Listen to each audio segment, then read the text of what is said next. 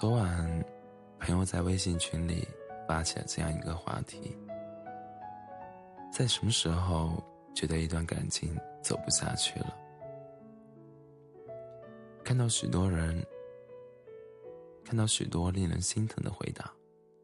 最触动我的是这位群友说的：“和他在一起时，每次都是自己主动找话题，哪怕这样，他还是用沉默代替回答。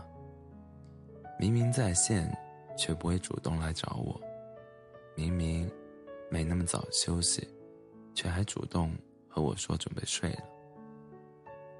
无论我为他做了什么。”从不肯为我花半点心思，他根本没有把我当回事。无论再怎么努力，所有的热情都付诸东流。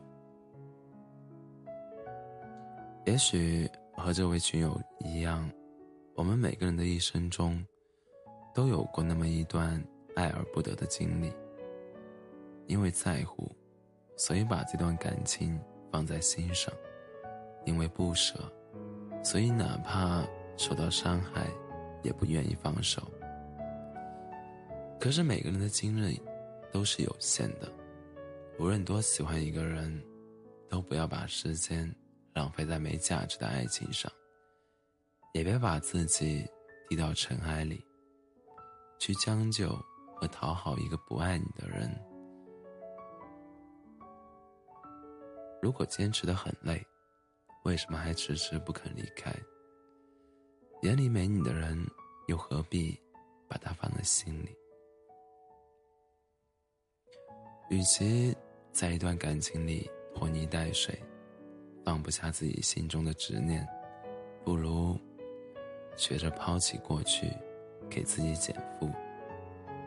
就像电影《摆渡人》里说的：“你得不到的，是因为不属于你。”放不下的，是因为你不甘心。失去所爱，虽然伤心，但失去不爱你的人，又有什么可惜？你的付出，只有在有意义的人上、人身上，才是值得。离开眼里没你的人，对你来说，就是件好事。当你有勇气从那段。不被接受的感情里抽身，当你敢于面对他心里没有你的事实，你便收获了领悟与成长，同时，也得到了解脱。记得蔡永康说过的一句话：“每个人心里的橱柜都是有限的，一定要把位置留给重要的人。”最靠近心的那个橱柜，只有一个，所以要留给最重要的人。余生，眼里没你的人，不必放在心里，别为不值得珍惜的人付出太多，从而冷落了珍惜你的人。